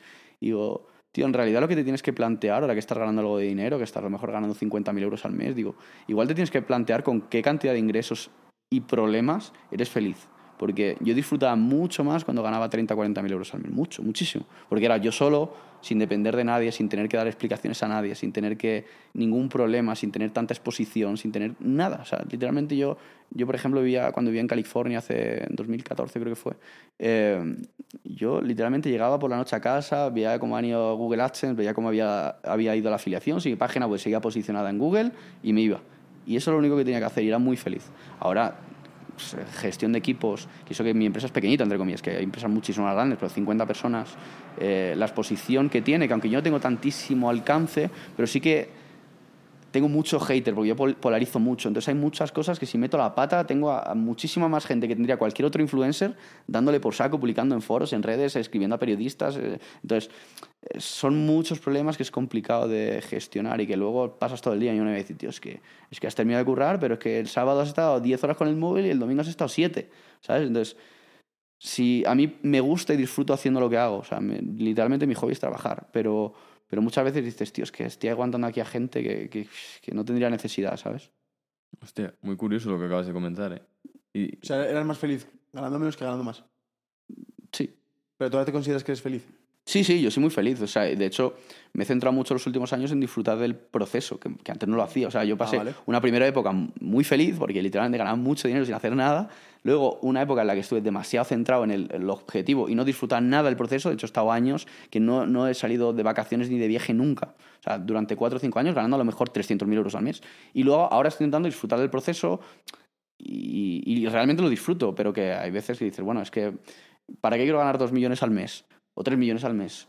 Si realmente mi estilo de vida lo puedo mantener exactamente igual con 300.000 y tendría 10 veces menos problemas, ¿sabes? A veces hago, o sea, pues digo, pues, pues realmente a mí mi vida no ha cambiado tanto. Yo igual vivo con 20.000 euros al mes, que, que para alguien normal es mucho, pero que para mí lo vivo igual gastando 20.000 euros al mes cuando ganaba 300 que cuando gano 2 millones o 3 millones.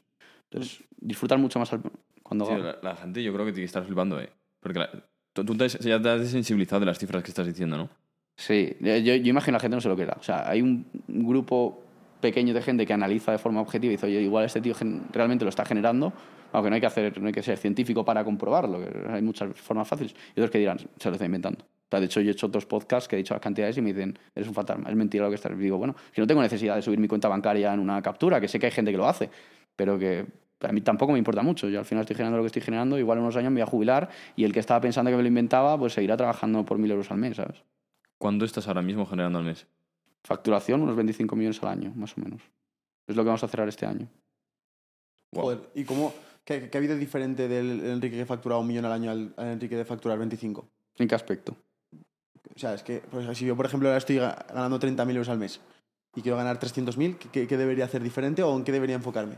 ¿Cuál crees que es la clave que, que me va a hacer saltar ese, ese gap, digamos? Bueno, primero pensar si realmente tu negocio te permite escalar esas cifras. Que a mí, por ejemplo, el trading no me lo permitía. Cuando estaban 30.000 al mes, ¿sabes? Entonces dije, oye, que el trading no es la vía para generar 300 o para generar 3 millones o para generar lo que sea.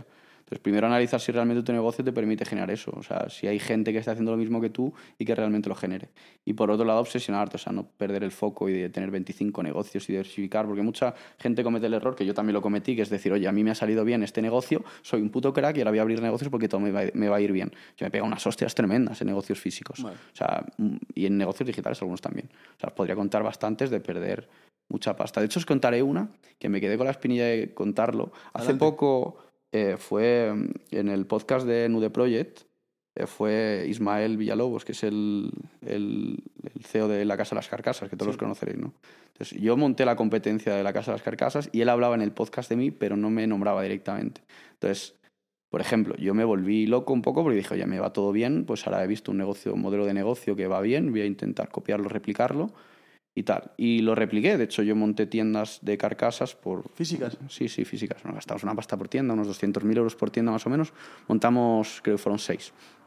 Entonces, empecé a competir porque yo, yo hice números, yo fiché a una chica que, que era una de las directoras de, de- trabajaba con, había trabajado en la casa de las carcasas y teníamos las cifras y decíamos, bueno, si este chico eh, factura, yo qué sé, 60.000 euros por tienda y calculamos los costes con empleados, alquiler y tal, y tiene costes 10.000, ¿no? y de producto ponle otros 10.000, yo hacía los números así rápido y digo, bueno, si yo le pongo una tienda al lado y divido la facturación en dos, me sale a cuenta. Y digo, pues voy a montar una tienda al lado. Monté una tienda, monté la primera, la monté en Granada, porque yo llegué a saber, bueno, igual estoy dando más info de la cuenta, pero era una buena tienda la que él tenía en Granada, facturaba bien en comparación al resto.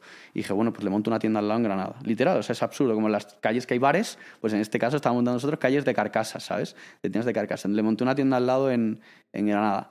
Luego eh, monté otra en Córdoba eh, y le monté otra al lado en Madrid, puerta con puerta. Como si fueras un virus, ¿eh? Ahí Sí, sí, exacto. Él se cabreó y claro, él sacó el talonario y dijo, pues este tío me lo voy a comer, porque al final él tenía 140 tiendas, creo, yo tenía 6. Entonces, si él me asfixiaba a mí, a mí me jodía porque yo era de 6, no gano dinero con ninguna. Él de 140 le da igual perder dinero con, con 6, ¿no? Entonces él lo que hizo fue empezar a abrir en locales al lado mío, locales carísimos. O sea, en Sevilla, por ejemplo, abrió un local al lado mío que pagaba, creo que eran 25.000 euros de alquiler. Sea, una locura. Entonces, abrió, él me abrió en, en Sevilla, me abrió al lado, en Córdoba me abrió al lado también, en Málaga le abrí yo y bueno, terminamos con tiendas... en- Terminar en la velada, en la velada de boxeo la próxima a puñetazos. ¿sabes? Sí, de, de hecho es lo que dijo en el podcast, que, que además hacía referencia a mí como uno que dice que es millonario tal. O sea, digo, tío, si me conoces, ¿sabes? Si hemos hablado antes. que sa- dice. Sí, sí, sabes que gano pasta, o sea, los- sé que lo sabe, porque tenemos amigos en común y tal. Y, dice, yo es que lo que hice fue que me, me copió la, dijo, me copió mi tienda, le denuncié porque él tenía eh, registrado la propiedad intelectual de los cajones. Para que nadie le pudiese abrir tiendas, Hostia. lo que hacía es que él tenía las cajoneras registradas por copyright, que es algo absurdo. Pues se la habían dado. Y lo que hice fue directamente con un arquitecto, oye, este tiene tres cajones, pues yo tengo dos. Revisamos todas las patentes que tenía el tío y tal, y no me pude. no. O sea, él decía que, que nos cerró porque nos denunció, que no sirvió para nada, y nos abría tiendas al lado. En realidad, el modelo de negocio de abrir tiendas al lado se lo abrí yo, lo que pasa que luego se cabreó y dijo, pues ahora le abro a este en todas y lo asfixio. Y de hecho lo hice y perdí, perdimos, pues en, en un año perdimos un kilo. Hostia. ¿sabes? Que entonces son cosas que te vuelves loco y dices, a ver, es que en realidad no tendría que salir de, de lo que sé y lo que se me da bien, porque... Una no- pérdida de foco, digamos, ¿no? Sí, sí. Y así, con este este tipo de cosas... eh, además le mandamos un saludo porque también nos criticó, eh, así Sí. que tenemos eso común. Sí, ¿no? sí, nos mandó un mensaje, además era algo fuera de contexto, era un TikTok, que hablábamos algo de carcasas y como que no le mencionábamos y tal, pero que y y yo, lo volví a ver el TikTok y no hablábamos nada de él ni de su negocio, o sea que increíble. Pero Era otro, el- otro chico que tenía una, una, una empresa de carcasas y claro, es verdad. fue que salió en TikTok y, y ese chico le pregunté, ¿y cómo fue lo de las carcasas? Ah, hostia, lo monté así, no sé qué. ¿Sabes lo que ponía todos los comentarios? Ese blanquea dinero, hay más trabajadores que, que clientes, que es lo la típica broma de la casa de las Ah, claro, carcasas. este- sí, sí, fue, fue con su y, y ¿no? ya, ¿Es sí, verdad? con Oscar. Y, Sí, sí. y ya empezaron a llegar, nos mandó un Oscar mensaje. yo lo conozco. Sí, sí, Oscar pues Oscar Subirana de- Subirana tenía una empresa que se llama Logio. Ah, sí, yo lo conozco, sí, sí. Y, tenía, y hablábamos de su negocio de, de, de literalmente carcasas de móvil, que, es- que, que era un negocio así. Bueno, pues este tío sacamos un clip de, de su negocio y el tío esté pensando que hablábamos de la casa de las carcasas y nos criticándonos, pero va súper a malas. Yo me quedé flipando, dije, no me lo puedo creer. O A ver, es, un- es, un, es un crack, o sea, las cosas como son. De hecho, el tío ha vendido por 100 kilos a, a la empresa, la ha vendido por 100 kilos. Y el tío es muy bueno, lo que pasa que no admite muy bien la competencia. Entonces, yo sé, lo sé por, porque cuando yo abría me decían, cuidado que este tío actúa así y tal. Y a mí me decían que él eh, lo que hacía es que iba a tiendas eh, y llamaba a la policía para que él personalmente iba a la tienda y llamaba a la policía para que fuese a, a cerrar otras tiendas, a clausurarlas, porque decía que vendían sin carcasas Disney sin licencia, por ejemplo, ¿sabes? Cosas así. El tío se dedicaba a intentar cerrar las tiendas de la competencia por, a las malas. Y bueno, conmigo tuvimos ahí algún tal, pero tampoco fue. ¿Y cómo, cómo te da por, por pegarte a hostias en un ring? O sea, ¿en qué momento tú estás foco 12 horas trabajando al día y dices, venga, que creo que tengo media hora para poder eh, Ya, pegarme a hostias hostia, en un ring? Fue jodido, fue jodido porque a mí el boxeo me ha gustado siempre, lo he practicado poco, pero me ha gustado mucho. Y, y justo se organizó la velada y Salva peleaba contra un chico, eh, no sé cómo se llama, eh, imantado o algo así. Y básicamente pues se formó ahí un beef y tal, y el chico se portó regular con Salva, o sea, el- por WhatsApp amenazándole y tal, o algo así. Al final me cabré un poco y Salva se lesionó el brazo y dije, tío, Salva, dile que peleo yo. ¿Sabes? Porque a mí me gustaba y tal, y digo, me preparo tal. Quedaban tres semanas o cuatro, y me dile que peleo yo. Y salí ahí en directo diciéndole al tío, en, en una, en una rueda de prensa que hicieron en Famalik, le dije en directo, oye, que te doy, creo que le dije al principio eh, 5.000 euros si me ganaba y, si- en la pelea, y luego le dije 12. Te dijo que no, que no peleaba. Entonces dijo, bueno, pues aquí ha terminado mi andadura en el mundo del boxeo. ha sido breve. Y luego me llamaron los de la organización y me dijeron, tío, que has organizado una polémica guapa y tal, sea, nos ha gustado, y ahora hay otro chico que se ha caído tal, y pelea con él, y con un chico que se llama Alex. Y, y dije que sí. Me llamaron estando yo en Ibiza, ¿quieres pelear en tres semanas? Y digo, ¿cuánto lleva pre- preparándose el otro chico? Y dice, cuatro meses. Sí, bueno, pues sí, vale, no te puedo, es una putada me llame, pues no te puedo decir que no. Y la verdad creo que ha sido las tres semanas más duras de mi vida. O sea, las más duras 100%. Entraba tres veces al día y Hostia, co- joder. compatibilizando con el curro, o sea, las tres semanas más duras de mi vida, 100%. ¿Bajó o sea, la facturación del negocio de esos meses? No, no, no. Tengo un buen equipo Hostia. que dio la cara, dio la cara. Fueron tres semanas al final solo. Claro. Y, y- o sea, sí es verdad que fue súper gratificante porque subirte a un ring, creo que había en directo, allí había, no sé si eran 7, 8 mil personas y en online creo que hubo 200 mil, me parece. Y fue eso, o sea, una pasada, o sea, es una experiencia que, que yo creo que es de las mejores experiencias de mi vida, si no la mejor. ¿Ah, sí? La bien la vez que más nervioso está en mi vida, pero súper, súper bueno. bien. Claro, es que te sacan de tu personaje, Sí, de lo sí. que eres bueno. Sí, sí, sí. Ostras, qué locura, tío. O sea, fue muy bien, estuvo divertido. Además, allí la gente coreando mi nombre, luego, tal, o sea, estuvo muy divertido. Una experiencia, una pasada. Has dicho que trabajabas de lunes a viernes. ¿Lo haces por ser desconectado el fin de semana? ¿Es porque tu chica te pide ese tiempo para, para poder estar contigo? ¿Cómo, ¿Por qué haces eso? Sí, antes curaba los sábados también. Descansaba los domingos, pero ya me dieron el toque de atención y en realidad yo me di cuenta que hace falta. Que, que si no, no, vives para trabajar, ¿sabes? En lugar de trabajar para vivir. Entonces intento compatibilizarlo un poco. ¿Y quemarte te has llegado a quemar alguna vez? ¿Cómo? Quemarte, la- el concepto de, de. Burnout. No. Es que yo tampoco entiendo qué es eso de quemar. Como no lo he vivido, me cuesta, me cuesta entender lo que es lo de quemarte si te lo pasas bien todos los días. Pero entiendo que te pasa en un negocio que no te gusta. Vale. O sea, lo- me imagino, ¿eh? No sé, a mí no me ha pasado, pero imagino que en algo que no te gusta estar aguantando problemas todos los días. A ver, yo sí acabo algún día hasta la coronilla, ¿sabes? Decir, oye, no puede pasar nada más hoy, ha habido problemas de todo tipo, y, pero al final duermes, despiertas y se resetea. y- A mí algo que me gusta mucho de las redes sociales y de YouTube, por eso hago, hago lo que hago, es que sirve como un diario, ¿no? Em, y me ha pasado que veo vídeos míos de 2018 y cosas que decía que me quedo impactado. De hostia, que, con qué convicción o, o cómo me adelanté o incluso infravaloré lo que conseguí, ¿no?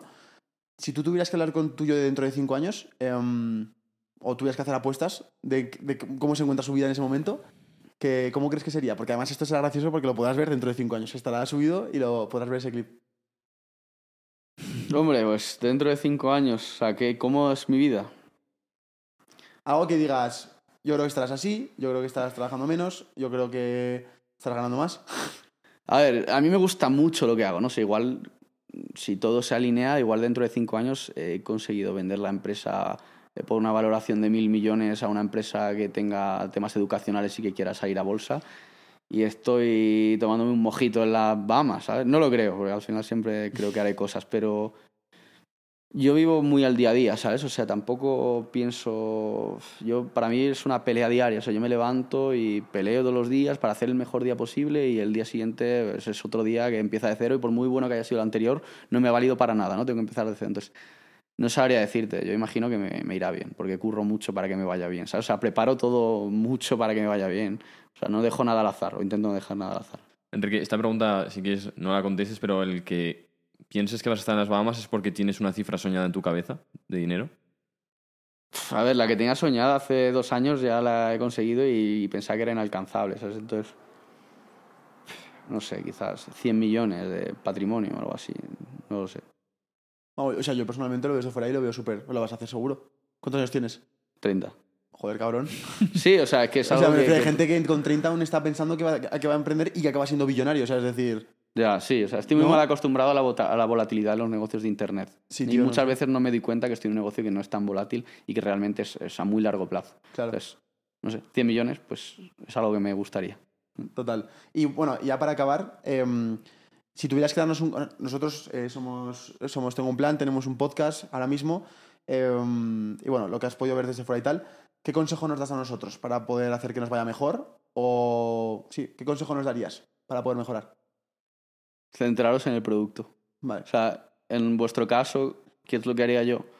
Quizás no, no, no, no sé cómo lo tenéis estructurado, Sí. igual me equivoco, pero no, no centrarme tanto en la cantidad de vídeos como hacen muchos youtubers, que es, oye, tengo que sacar tres vídeos a la semana, oye, que seguro que igual lo hacen y les va bien, pero yo seguiría más la estrategia de voy a conseguir como sea que venga, a- aunque sean menos veces, o sea, menos vídeos cada mes, la gente más top que, que, que, yo qué sé, el- no sé, del mundo del fitness, pues un Joan Pradels, del mundo de los negocios digitales, pues un Alex de Hawkers, o cosas así, sí, del, o del mundo de los negocios físicos, no una Mancio Ortega, ¿no? Pero, pero, o sea, intentaría centrarme en el producto. Y con eso yo creo que... Y, y tú que eres experto al final en el mundo del marketing digital, ¿cómo podríamos eh, eh, duplicar nuestros ingresos? O, o duplicar, no, o, o multiplicar por 10. Es complicado. En el tema de, de YouTube creo que es complicado. De hecho, conozco hace poco un youtuber, o sea, sé que un youtuber que lo está pegando muy fuerte y que precisamente a un muy buen amigo mío le preguntaba, tío, ¿cómo puedo empezar a ganar pasta? Porque tengo un alcance de un millón de, de views por vídeo, pero no gano pasta. Entonces, en, el, en YouTube, a un nicho de negocios yo creo que se pueden hacer cosas. Es decir, hacer acciones de afiliación, que sé que ya habéis hecho algo en, en tu canal más que en el podcast pero yo creo que enfocarlo por algún tema de afiliación, que es lo que puede generar más ingresos, pero de forma un poquito light que no perjudique tanto la imagen del, del, del canal en sí. Y si quisiera eh, hacer un infoproducto, ¿qué, qué claves crees que son las más importantes para, para tener éxito con ese infoproducto? Hombre, en vuestro caso yo creo que lo veo claro, ¿no? Como, como montar tu propio canal de YouTube o algo así, ¿no? Como generar ingresos a través de YouTube. Ok. Pero bueno, lo mismo, centrarte en el producto, hacer un marketing que sea transparente, que no sea agresivo, que no quieras engañar a nadie y, y- y tener un buen equipo. Eh, Yo creo que es clave, que no mucha gente habla de eso, pero yo creo que sin mi equipo sería absolutamente imposible. Yo tengo en mi equipo gente que, que no he creído en los superhéroes hasta que no los he tenido en el equipo. O sea, gente que es muy inteligente. En el da igual en el campo que les pongas, o sea, gente que, que les pones a una parte de producto, le pones a resolver un problema, a mediar con alguien y son putos superhéroes. ¿Cómo ¿sabes? consigues que no se vayan y se emprendan lo suyo? Si son tan inteligentes. Pagándoles bien. Vale. y tratándoles bien y darles su sitio. O sea, no, mi empresa no es la del jefe empleado. O sea, yo no hablo de jefe. A ver, alguna vez me tengo que cabrear con alguien y ponerle un poco tal, pero que no, no, no hay jefe. O sea, es- yo le tengo tanto respeto al comercial como a- al director de operaciones y le trato igual, los trato igual. Muy bien. pues por aquí Nada, ya hemos acabado, tío. Pasamos ya a la parte, pasamos a la parte del plan y hasta aquí acaba el episodio de hoy. Espero que os haya gustado mucho. Suscribiros al canal, seguid a a Enrique por todas sus redes sociales. Os dejaremos también el link a todo, a, a Tradeando, también a, al- a su, a su avión, pues si alguien quiere alquilarlo, por supuesto. Haremos ahí una afiliación. Y nada, espero que os haya gustado mucho el episodio y nos vemos en la próxima. Muchas gracias a los dos, un placer.